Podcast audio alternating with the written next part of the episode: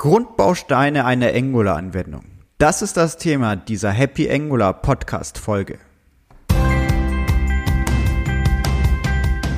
Hallo und herzlich willkommen zum Happy Angular Podcast, dem Podcast von Angular Entwickler für Angular Entwickler und die, die es werden wollen.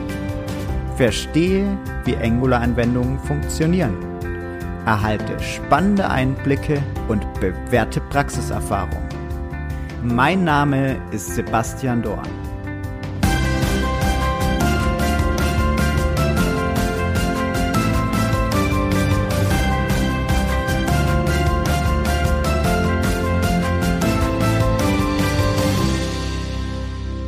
Hallo zusammen, hier ist einmal wieder Sebastian. Heute mit den Grundbausteinen einer Angular-Anwendung. Und da haben wir einige. Wir werden uns die Komponenten anschauen, wir werden Direktiven uns anschauen, Services, den Router, Module, Formularelemente und die Pipes.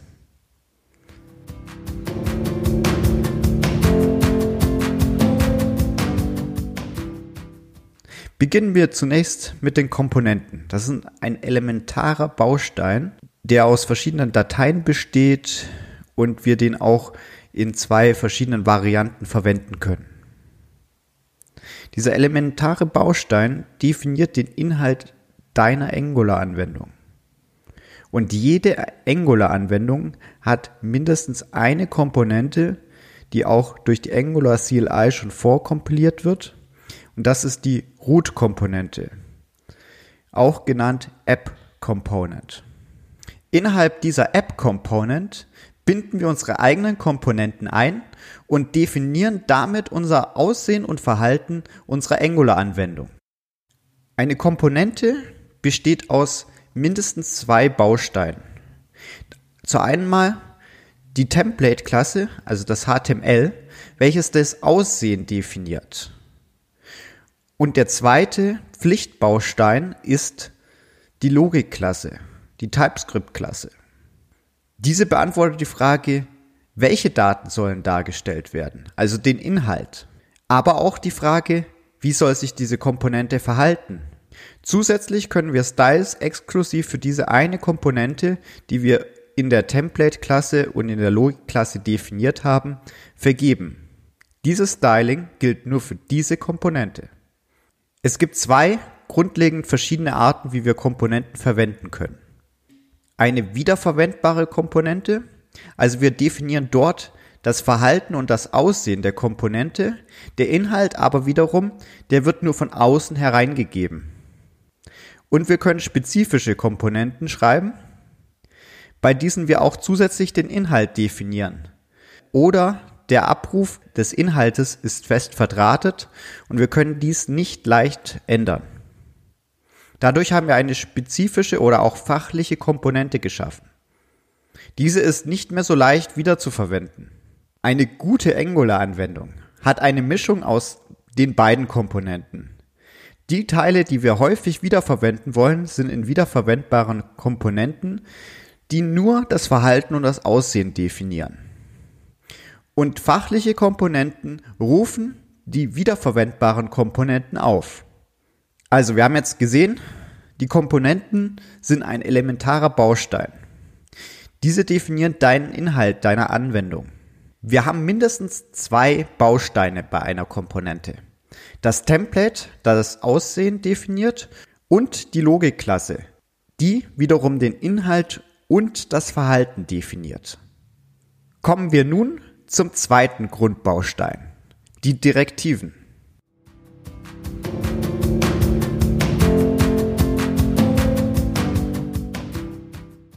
Direktiven sind Befehle, die das Template anpassen. Diese sind auf HTML-Elemente oder auch auf Komponenten anwendbar. Es gibt dabei drei verschiedene Arten von Direktiven die Attributdirektive, die strukturelle Direktive und die Komponente. Die Komponente haben wir bereits als Grundbaustein kennengelernt. Schauen wir uns die anderen beiden nochmal genauer an. Eine Attributdirektive wirkt auf dem Element, auf dem sie angewendet wird. An diesem Element verändert sie HTML-Attribute DOM-Properties. Die DOM-Baumstruktur des HTMLs bleibt aber erhalten. Das sind typischerweise Sachen wie ich füge noch ein Styling hinzu oder ich setze zusätzliche Attribute, die ich noch setzen möchte, mithilfe einer Direktive. Die zweite Art ist die strukturelle Direktive. Diese verändert den DOM-Baum. Die wird typischerweise für Listendarstellung oder Fallunterscheidungen verwendet, wenn bestimmte Elemente wiederholt dargestellt werden sollten oder gewisse Elemente unter bestimmten Bedingungen ein- bzw. ausgeblendet werden sollen. Es gibt Standarddirektiven in Angular und wir können diese aber auch selbst definieren. Dazu wird es eine eigene Podcast-Folge geben. Der nächste Grundbaustein, den wir uns anschauen, sind Services.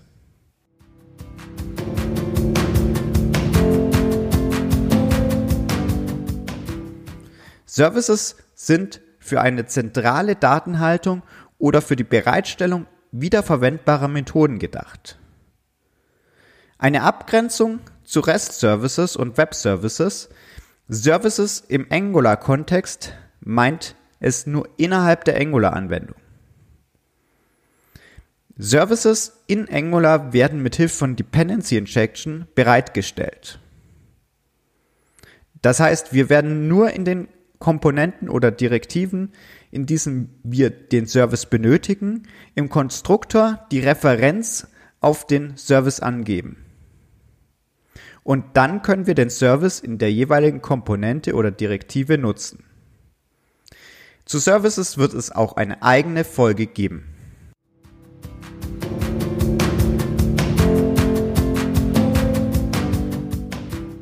Schauen wir uns jetzt den Router an.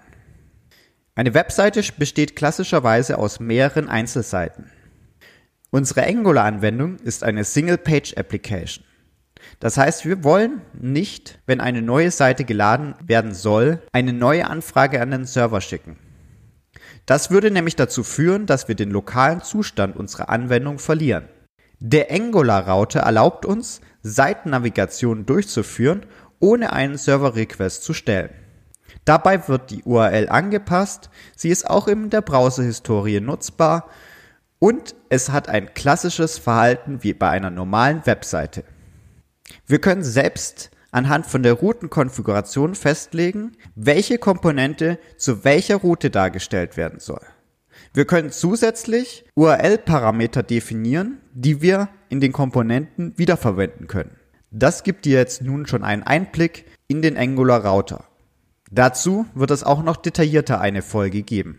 Kommen wir nun zu den Modulen.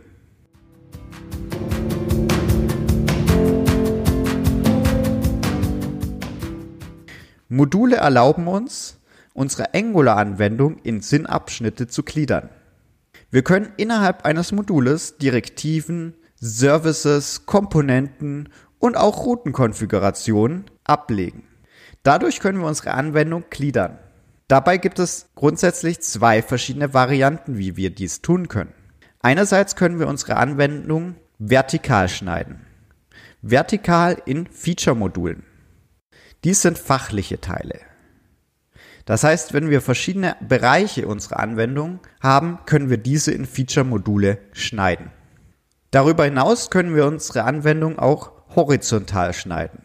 Das sind Shared-Module. Das sind wiederverwendbare Module, oder wiederverwendbare Komponenten, die wir auch an anderen Stellen unserer Feature-Module häufig benötigen. Das können zentrale Komponenten sein, die einen Grundbaustein unserer eigentlichen Anwendung darstellen. Oder aber auch Services, die wir in allen unseren Feature-Modulen oder in ziemlich vielen von diesen Feature-Modulen wiederverwenden. Formulare ist der nächste Grundbaustein unserer Angular-Anwendung, den wir uns genauer anschauen werden.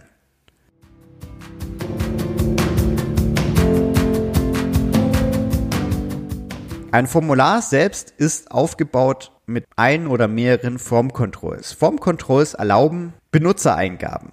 Das heißt, wir können an diesen Stellen, zum Beispiel an einem klassischen HTML-Input, sagen, das ist jetzt nun eine Form-Control, diese Daten wollen wir weiter verwenden. Dazu werden wir uns gleich zwei verschiedene Varianten anschauen. Eine Form Control steuert den Zustand dieser Benutzereingabe. Das heißt, wir können neben dem Wert der eigentlichen Benutzereingabe bei dieser Form Control auch den Zustand, wie zum Beispiel geändert, unverändert, aber auch berührt, unberührt oder auch, ob Validierungen gültig oder ungültig sind, feststellen mithilfe dieser Form Control. In Angular gibt es zwei verschiedene Varianten, wie wir Formulare definieren können. Template-Driven Forms und Reactive Forms. Grundsätzlich ist es in Template-Driven Forms so, dass wir das Formular im Template definieren. Validierungen führen wir mit Hilfe von Direktiven durch. Template-Driven Forms erlauben es auch mit Two-Way-Binding, den Wert einer Property synchron mit der Formulareingabe im Template zu halten.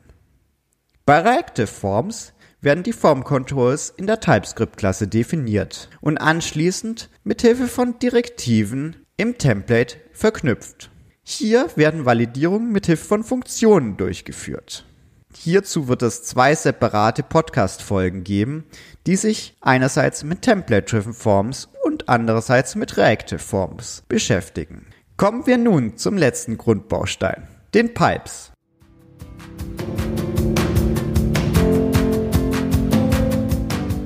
Pipes erlauben die Formatierung von Daten, bevor diese ausgegeben werden.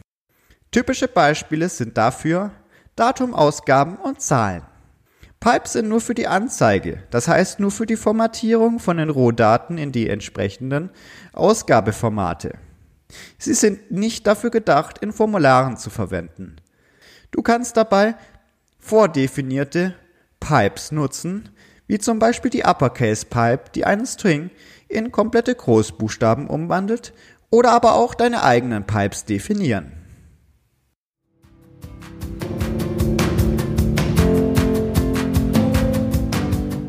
Wir haben nun die Grundbausteine einer Angular-Anwendung angeschaut.